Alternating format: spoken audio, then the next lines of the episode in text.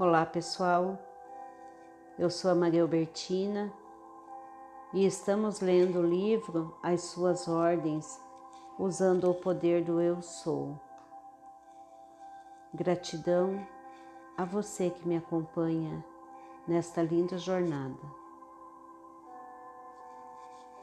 Esta elevação em consciência é o casamento espiritual onde dois concordam em tornar-se um e sua semelhança ou imagem é estabelecida na terra.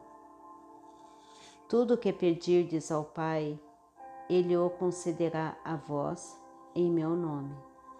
Tudo é uma medida bem grande, é o incondicional.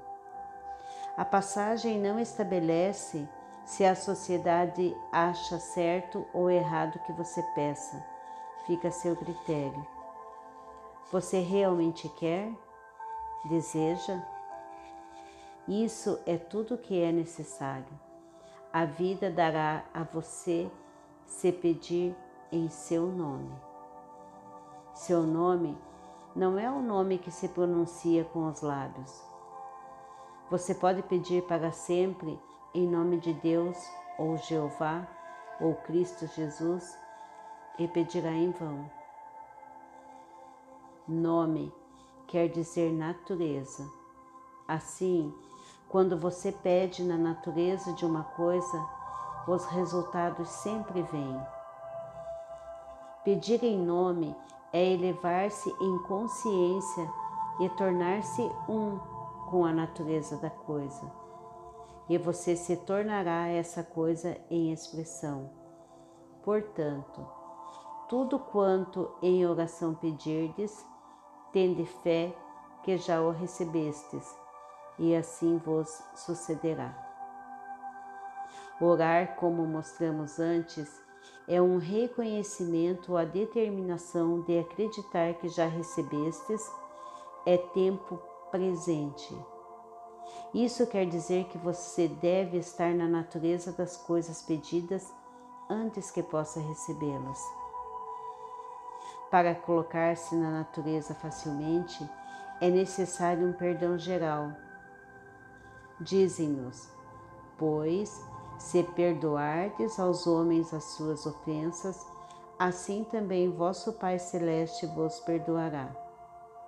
Entretanto, se não perdoardes aos homens, tampouco vosso Pai vos perdoará as vossas ofensas. Isso pode parecer algum tipo de Deus pessoal que fica satisfeito ou insatisfeito com suas ações, mas não é o caso. A consciência sendo Deus, se você guardar qualquer rancor contra alguém, estará vinculando essa condição ao seu mundo. Mas libertar o homem de toda condenação é libertar-se a si próprio para que possa elevar-se a qualquer nível necessário. Portanto, não há condenação àqueles que estão em Cristo Jesus. Assim, uma prática muito boa antes de entrar em sua meditação é primeiro libertar todos os homens do mundo de culpa, pois a lei nunca é violada e você pode descansar confiante no conhecimento de que a concepção de si que todo homem tem de si próprio será sua recompensa. Então, não tem que se incomodar em ver se alguém recebe ou não o que você considera que ele merece. A vida não comete erros e sempre dá ao homem aquilo que o homem se dá primeiro. Isso nos traz a afirmação da Bíblia sobre o dízimo, que já foi alvo de muitos abusos. Professores de todos os tipos escravizaram o homem com esse compromisso de dízimo e porque eles próprios não entendem a natureza do dízimo e temem a escassez. Levaram seus seguidores a acreditar que um décimo de sua renda deve ser dada ao Senhor. O que significa que, como deixam bem claro, quando alguém dá um décimo de sua renda a essa organização, está dando a décima parte ao Senhor, ou o dízimo. Mas lembre-se, eu sou o Senhor. Sua consciência de ser é o Deus a quem você dá e você sempre dá dessa maneira. Portanto, quando você afirma ser qualquer coisa, você dá essa reivindicação ou qualidade a Deus.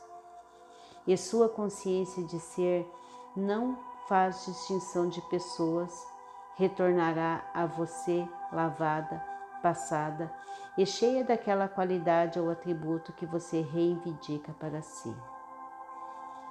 A consciência de ser não é nada que você possa nomear.